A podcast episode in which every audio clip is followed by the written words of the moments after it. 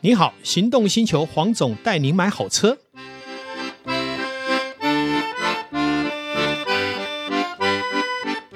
黄总带你买好车，再度来到线上，与导叔与全国听众一起聊幸福事。 Hello，各位听众朋友，大家好，我是导叔导观众。哎，黄总，是你最近有没有听到一个消息啊？什么样的消息？听说 Model 三停产，哦，这个已经谈了一阵子了哈。对那啊那一天也有一个《镜周刊》啊，《镜电视》来采访哦哈。嗯，那也为了这件事，我大概有稍微了解一下哈。那其实呃也不意外，在美国市场呢，Model 三呃订单非常多，那生产量来不及交，听说就已经是三个月了。那更热门的 Model Y 呢是两倍的时间，也哇哦就是要六个月以上，六个月对。那所以听说是最近就暂停，要到明年才可以开始再重复的接单吧？哇，那根本大失血啊！对，那他们在媒体在问，其实问说啊，这样会不会影响到中古车价？我是回答，当然会了，因为其实电动车在这两年呢开始变夯的时候，二手车市场当然也有很多人要尝鲜。那么一直以来，他们的中古价就维持得还不错。以一个价值两百万的那个 Model 三的话，它很可能在中古车开个一年还可以卖到一百八，这哦根本那个就是天等于价打啊九折嘛，哈、根本天价啊、那所以其实行情很好。那如果现在一停产的话，有可能还会再往上挤一点，也不一定。嗯对，不会到最后出现一个中古车比新车价还贵的状况吧？我觉得会比新车贵的几率不高啦，不高啊哦，因为它也有别的对手啊。是啊，难道一定非买特斯拉不可吗？嗯，对不对？现在你也看，是包括日系车也出来很多啦。对，然后欧系车越来越多了，而且最主要，我还是回过头来，就是说，呃，我并没有很主张这个时机点去买电动车。嗯，并不是我不环保或什么，因为其实电动车所消耗的环保还是在后端的部分。好、它前端没消耗，它后端还是消耗了。是啊。所以，如果以能量不灭定律的话，电动车根本就没有比较环保。说真的啦，我觉得电动车，就说除了说我们这样在使用上到底环不环保这件事情以外，其实最后电池的回收或是它一些相关部件的回收，其实对环保来说也是一种冲击，尤其是电池。呃，用车来讲是效率嘛，就是说我充电目前来讲还是要花时间等，再加上充电桩的不普及，还有我们使用的大楼啦、或是旧的社区，其实是没有办法处理的。嗯，好、哦那另外一个当然就是充电效率嘛，跟放电效率，目前还是没有办法达到一个很理想，超过一千公里嘛。哦，都是大概三五百公里就一定就是极限了。是啊，那在台湾这么小的国家，其实都已经不够用了，更何况在别的国家。哦，嗯，那所以我认为，那当然是一个市场的趋势，但是是不是在十年之内能马上达到巅峰，我自己都还有点怀疑啦。哦嗯好、那再加上产业来讲，传统的引擎、变速箱这些产业都还在，那车厂真的那么狠心，愿意不顾他股东的利益，把这些资源一次就作废吗？那这个我非常怀疑。如果我们都说官商勾结，那更何况商业？那商业就更在乎所谓的效率跟成本嘛。其实这个这样的论点来说，我记得曾经 Toyota 集团有讲过类似的事情，嗯哼也就是说，如果现在马上转型，把车辆全部改成电动车的话，嗯整个产业链其实会受到很大的影响，也就是说，包含产业链的呃制造面，嗯，还有包含就业人数，嗯都会受到很大的影响。对，我觉得对电动车来讲，我觉得最重要的就是里程正式踏入可以续航超过一千公里。嗯，好，充电的效率呢，能在二十分钟就充饱，而且还不一定是要所谓的超级充电站。我觉得那个才会是比较落实到我们现在生活中是方便的，否则还是有很多问题。嗯，更何况最近宾士的 E EQC 停产了，对，那当然也听说有发生一些问题了。哈对，那么你也知道嘛，电动车的马达呢，它有分所谓同步马达跟异步马达。嗯好、那宾士呢采用比较特殊是异步马达，好、呃，特斯拉啦、宝马是采用同步马达。好、那当然这两种马达各有利弊了哈、就看在使用上面、在构造制造上面都会有不同的差别。异步马达呢，当然电机成本低，好、那、呃易于安装，可是呢，因为它有很多的部分跟同步是有所出入的，所以呃，大家也会怀疑伊布马达到底会不会产生更多的麻烦。嗯我有看到一些网站对这个伊布马达批评是很多的，所以这也都是我们迈入电动车，我们是不是要当白老鼠一个很重要的思考点？嗯，也就是说我们在选择的时候，似乎也是必须把这一些考虑进去。当然，因为我们考虑了，才不至于说我们今天当白白老鼠，因为一台车呃电动车最起码都一百五十万起跳嘛嗯啊，贵的四五百万都有。对，那在过程当中还是会又发生几件不同的哈。以特斯拉来讲，它是比较走山西路线，嗯它不是传统车厂。那开车本身对我来讲，我觉得它是一个有古典历史因素制造出来的，嗯，就是我们包括舒适性的感受、希望有一点历史传承跟历史的延操控的的想法，好，还有对加速声音的呃听觉的感受，那个都是人类很重要，在开车不是只是交通工具。你看未来如果是电动车的话，这些东西会变成 MP 三播放。所以有一些比较传统的车厂，它还是可以制造出比较贴近哦，我们讲的这个引擎车的味道。嗯那这个也蛮重要的，因为当我们还没有进化到说我们就是一个只要山西我们就可以觉得很幸福的时候，我觉得那个部分的维持跟联系，还有跨接，都是我们要去考量的，而不是单纯就是啊做了一个电动马达车。你还记不记得我以前我们去打球都会坐那个那个球球场的、那个、球车嗯那个球车。那个车开起来多没意思啊！当然，现在电动车已经好很多了啦。我只是说那个概念，你就可以知道说，它其实跟我们的引擎车还是有很大的哎不不同过我。说真的，好像每次我试车，只要试到电动车，它有模拟声那个引擎声浪的时候呢是，我自己都会，我自己都很想笑，我会觉得说，可以不要吗？ 对了，因为它它有那个引擎声浪，可能会比较贴近我们目前在用车的一些使用习惯跟感受，嗯但是。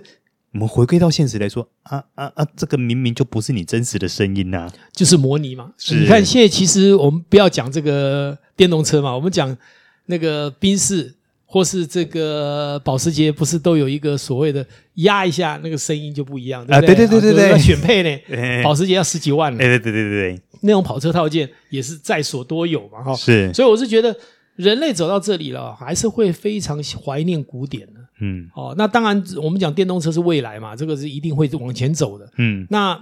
走的过程里面，能不能衔接到我们人性里面想要的那个想望，其实是蛮重要的。只是说，像特斯拉这样的一个产品，它就比较不会那么快就用传统车厂那种思维，因为传统车厂服务过太多的车主，嗯他深知他的消费群需要的是什么。嗯所以比较会在设计、制造，包括内装。哦，我们知道特斯拉一开始做的那个就像平板电脑一 样，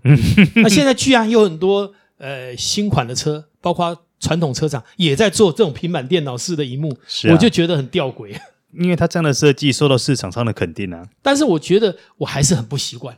直立式的荧幕看起来就是怪怪的，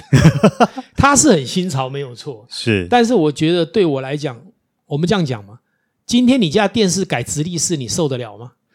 哎哎受不了，对不对？哎，这个比喻还蛮有趣的。哎我刚看了 Top Gun，哎，Top Gun 如果也是直立式的这个电影让我播放的话，我可能又不进去看了。哎，这个比喻还蛮有趣的。哎，有道理哈、哎对不对是其实我老实说，这就是我讲的。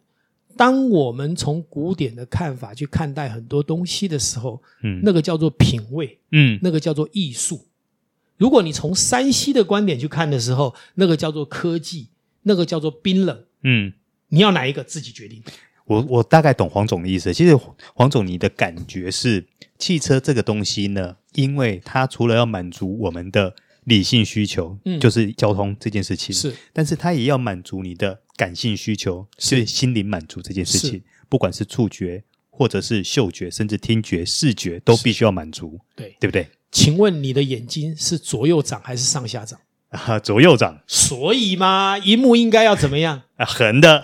哦，我们老实说哈、当然我们这样说，人家说啊，你这个人很保守对，哦，是传统，其实不会。我是个很斜杠的人，嗯我水瓶座的，我也喜欢创新跟挑战，找新鲜的事物。但是回过头来，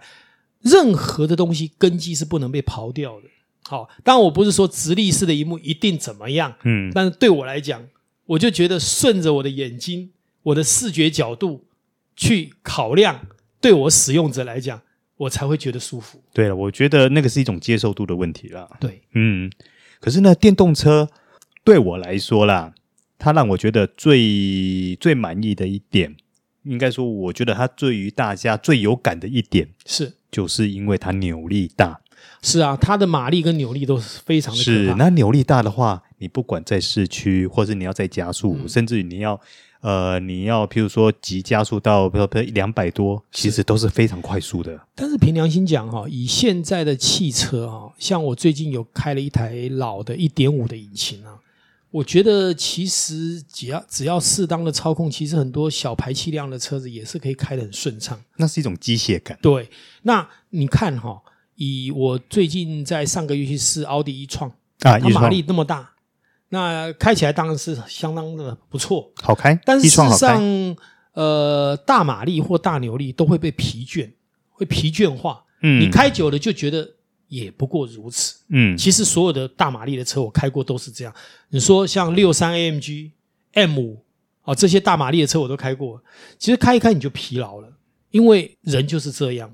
那习惯了。我是觉得以现在的科技，两千、三千 CC 的自自然进气或是涡轮增压的引擎，都已经表现得非常好，只是高低上的差异，其实并不是有那么明显说。啊你开了这个，你就会多么的奔放，其实也不会。还有我们台湾哦，那个交通法规根本就没办法开快，很难，你开大排气量，有时候开起来就很不舒服，很憋着在开。是我刚刚从阳明山下山的时候，因为它限速四十，沿路一堆照相机，我开到我真的三昧真火都快上来了。我常常希望哈、如果我有权利的话哈、我就压着交通部长跟交通部的幕僚、那些参事，嗯，好、还有包括他这个所谓的设计这些交通法规的人，压着他们去开车看看。嗯我们就坐在他后面，我就叫他说：“你开四十，看你怎么开。你看怎么开，你拼命踩刹车，然后呢，你会觉得很爽吗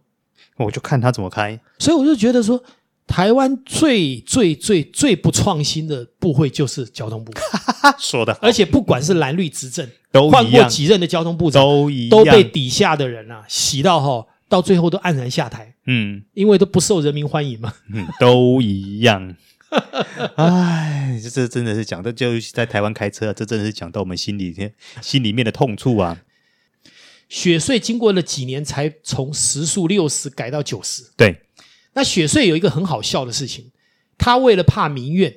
他就把高低速线呢从九十，然后低线呢变七十。嗯你知道我们的高速公路啊，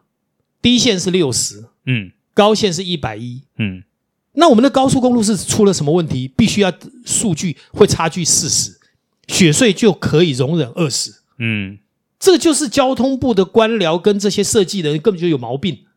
我请问，为什么高速公路你要设定一个六十，让人家制造机会去开六十？在高速公路开六十是一件很可怕你的事等于情。少见了大概有五成的高速公路的空间，嗯，你本来的周转率可以更高的，效率更高的，因为你设定一个六十，我可以开六十啊，因为你法定就六十、啊。我只要不进内线，对啊我开六，十，老子开你能咬六我，十，你想怎么样？嗯，开六十你就到市区去开，你跑到高速公路干嘛？哦那我问，为什么你要限定六十？嗯你如果今天把低速改成九十，高速改成一百二，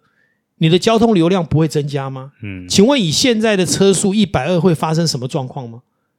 因因为为我们目前的上限是一百一，对，可是实际上一百二以内不拍照，所以其实很多用路人是开到一百二，有多发生事故吗？那没有，为什么你不调整呢？你只想要往下走，因为往下走他觉得最安全，他最安心，不要走不是更好吗？不要走，连交通事故都不会发生。嗯所以我一直以来的认为，就是交通部是全台湾最不创新的部会，应该与时俱进，俱进的做调整。对，最保守的官僚。嗯，哎，这样听起来感觉哎，好感慨啊。其实我们在欧洲的乡村道路，有时候随便都可以开到几十上百都可以的我在德国 autobahn 是无限速，下了乡间小道都可以开六七十。是人家都可以开，为什么我们是三等公民？我们的人民呃驾驶技术不好，我们人民比较笨，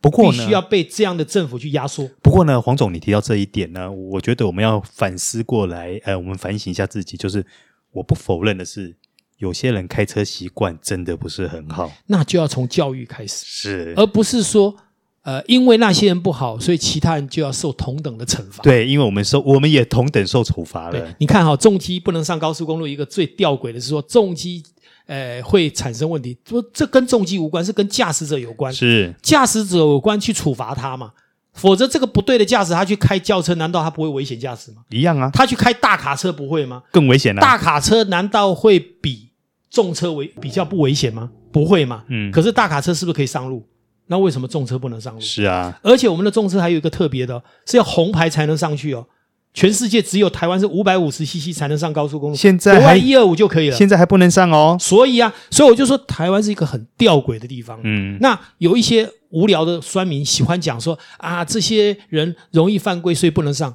谁告诉你的？我就不会这样犯规啊，我也不会我就会啊，好好的骑啊。你凭什么剥夺我的权利？是因为你怕，嗯你保守，你担心，你就反对。那台湾还有王法 吗？更何况重机可以上高速公路，红牌可以上高速公路，已经三读通过了，是通过是很久了，对，是立法通过，行政怠惰，怎么可以说人家上高速公路是不对的？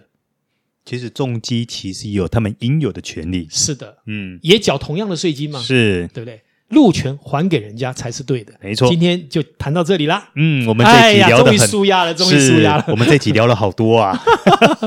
好，谢谢线上观众，谢谢导叔， OK，我们下期见，拜啊拜拜